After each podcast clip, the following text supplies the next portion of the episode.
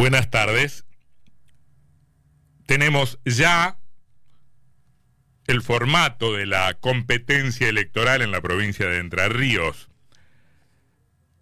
Porque el gobernador Gustavo Bordet anunció hoy, en ejercicio de sus atribuciones, que, mm, que las autoridades entrerrianas, gobernador, vicegobernador, diputados, senadores, intendentes, concejales, van a ser elegidas el mismo día en que en la Argentina toda se vote para presidente y vicepresidente de la República. O sea, tendremos elecciones primarias en agosto, tendremos elecciones generales en el mes de octubre. Eventualmente, en el orden nacional, tendremos segunda vuelta, balotage, en el mes de noviembre. La decisión anunciada este mediodía ha tenido la inocultable motivación de la conveniencia. Lejos de los regímenes políticos que tienen en su ordenamiento legal una fecha establecida, predeterminada para las elecciones, digamos el cuarto viernes de noviembre, por caso, un lugar predeterminado en el calendario, en Entre Ríos, la, definición del cronograma es un elemento que, como otros, termina favoreciendo al oficialismo. El oficialismo decide cuál es su mejor momento para competir y en ese instante, dentro de un determinado periodo, claro, establece la fecha de las elecciones. Se vota cuando el oficialismo quiere.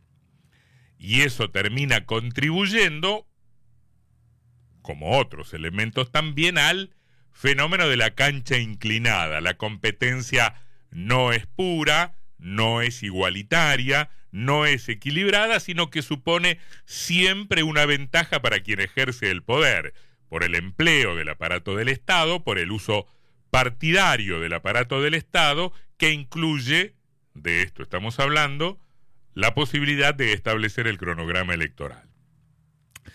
Entre Ríos, de hecho, será una de las pocas provincias que elija sus autoridades locales el mismo día que el Poder Nacional. Probablemente ocurra lo mismo con la provincia de Buenos Aires. Son datos interesantes si uno se remite a la tradición electoral de esta provincia, sobre todo en lo que refiere a la etapa democrática posterior a 1983. Em, Entre Ríos es una de las provincias que se toma como modelo, como barómetro o como parámetro, porque en general, quien, en general, quien se impone en Entre Ríos también se está adjudicando las elecciones en el orden nacional. Hay un par de excepciones a esta regla. Bordet es una de ellas.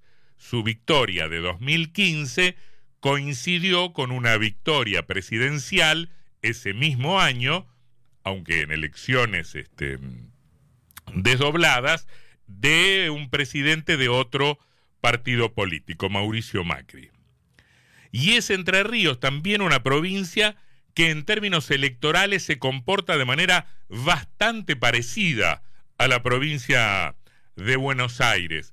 Hay solo dos casos desde 1983 hasta ahora en que em, Buenos Aires y Entre Ríos se comportaron de manera diferente al momento de elegir su gobernador. En 1999 gana la Alianza y de la Rúa en el orden nacional, pero en la provincia de Buenos Aires gana el peronista Rucauf, a diferencia de lo que aconteció en Entre Ríos, donde ganó el radical Montiel. Y en 2015, con la victoria de Macri en el orden nacional, María Eugenia Vidal del PRO también se impone en la provincia de Buenos Aires, a diferencia de lo que ocurre en Entre Ríos, donde el peronismo, con Bordet sucediendo a Urribarri, se, se queda con, con la gobernación.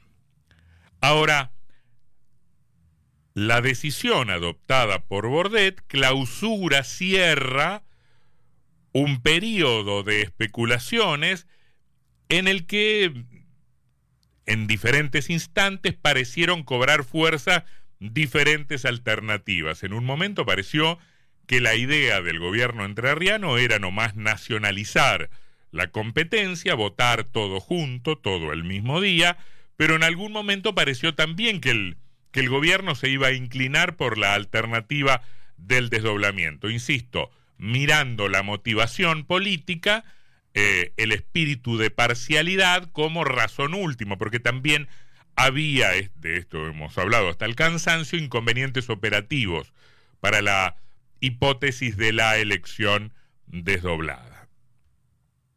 Ahora, a esta hora, con el anuncio reciente, a falta de otras explicaciones más minuciosas y sin demasiadas declaraciones puntuales que aclaren el panorama, solo podemos especular por qué el gobierno hace lo que hace, por qué el gobierno de Entre Ríos decide elección unificada, lo que significa, es un detalle muy relevante, atar su suerte o atar buena parte de su suerte a la suerte de los candidatos nacionales del peronismo, del justicialismo o del frente de todos.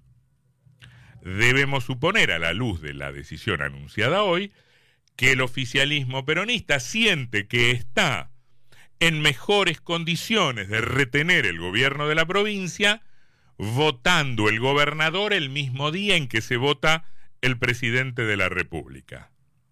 Y por lo tanto debemos pensar o debemos suponer que creen que cree el oficialismo que la emergencia o la aparición de una tercera fuerza, el espacio del economista Javier Milei, altera el cuadro político, altera justamente la relación de fuerzas y habilita, pensando en un avance de Milei sobre el electorado de Juntos por el Cambio o de Juntos por Entre Ríos, una victoria de un oficialismo que, en efecto, podría retener la gobernación de Entre Ríos con un porcentaje menor de votos, menor de los votos que ha venido obteniendo en los últimos procesos electorales. Debemos suponer que ese es el razonamiento que hace el oficialismo eh, con ventajas y desventajas, con elementos a favor de esta clase de razonamiento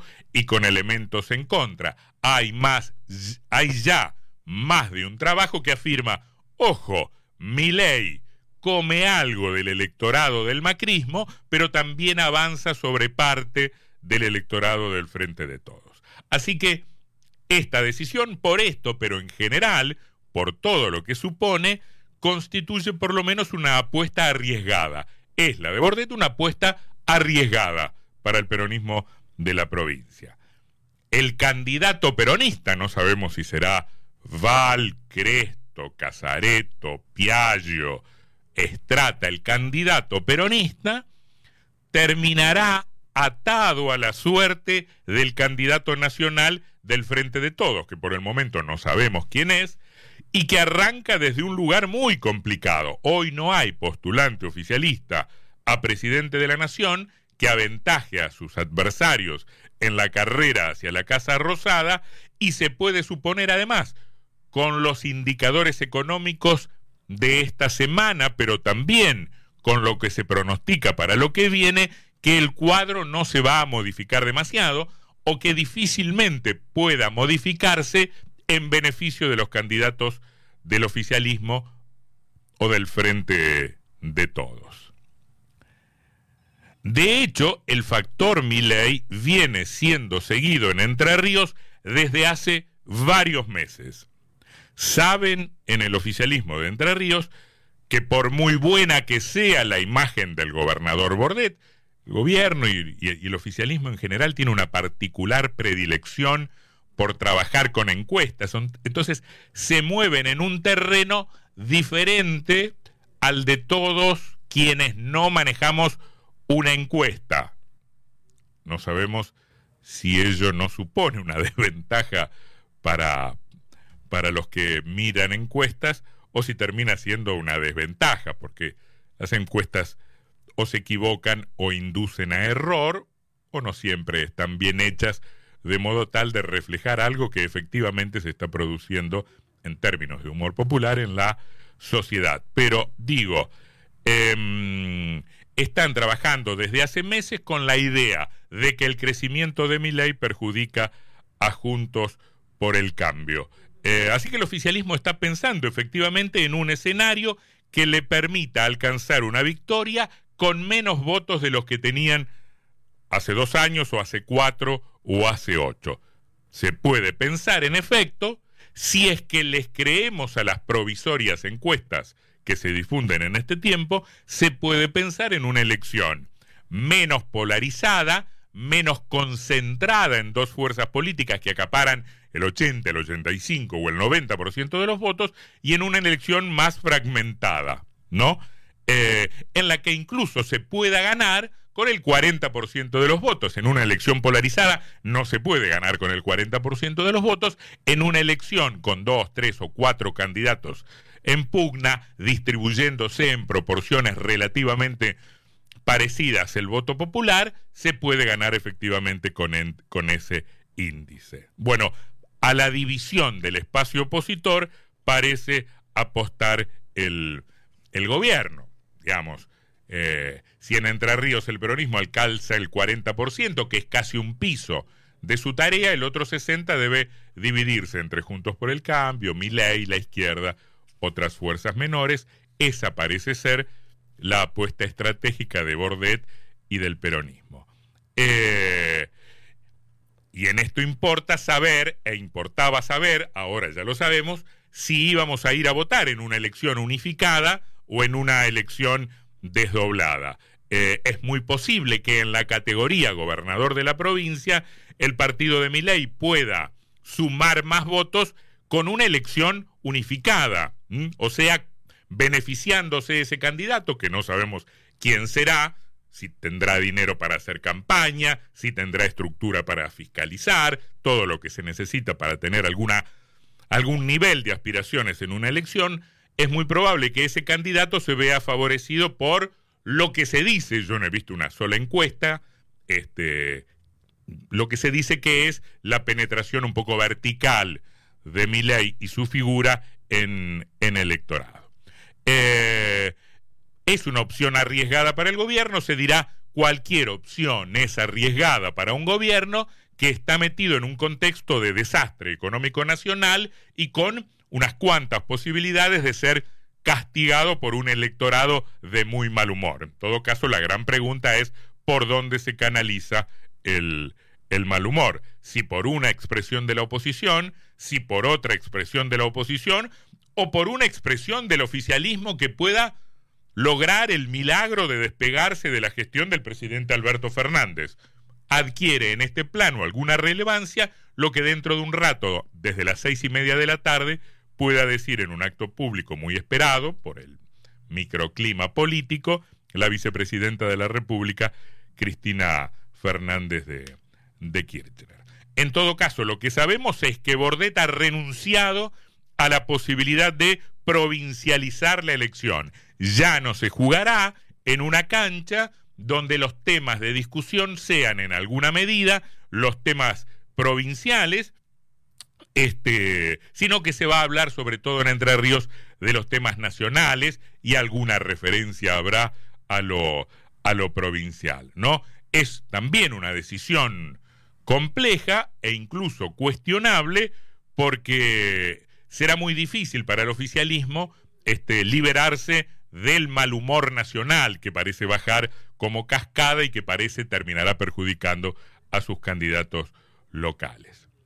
Eh, lo que sigue es un poco rebuscado, pero si pudiéramos pensar la decisión de Bordet en un contexto nacional, o dicho de manera más clara, si la decisión de Bordet nos dice algo sobre la interna nacional del Frente de Todos, lo que nos está diciendo es que muy probablemente el candidato nacional del Frente de Todos sea eh, Massa, que es de los referentes políticos del Frente de Todos, el presidente Fernández, la vicepresidenta Fernández, el ministro de Economía Massa, que es, digo, de entre los referentes nacionales del Frente de Todos, el que mejor relación ha sabido cultivar con el, con el gobernador de, Entre Ríos. Y no imagina uno, por lo demás, que Bordet haya adoptado esta determinación sin estar en consulta con referentes eh, nacionales. Es cierto, sí, también debe decirse, que su situación de gobernador oficialista es similar o parecida o análoga a la de otros gobernadores peronistas, que, sin embargo decidieron no más desdoblar las elecciones y jugar su suerte exclusivamente en el escenario local y no en el desfavorable RIN nacional. Así que hoy, jueves 27 de abril, por supuesto que no sabemos los resultados del partido, sino tan solo la cancha en la que se va a jugar, los marcos de referencia que condicionarán la suerte de la competencia electoral. Y tenemos tan solo algunas pocas certezas que en todo caso vienen desde la tradición electoral o vienen desde la historia. La oposición podrá entusiasmarse pensando que en Entre Ríos solo pudo derrotar al peronismo dos veces, desde 1983 para acá, y eso sucedió en caso de elecciones unificadas. 1983, victoria del radicalismo, 1999, victoria de la alianza. La otra certeza que tenemos hoy es que en caso de un desastre electoral para el, para el peronismo, en caso de una derrota total del peronismo, derrota nacional y derrota provincial, Bordet podrá disimular, esconder su traspié en medio de esa catástrofe nacional.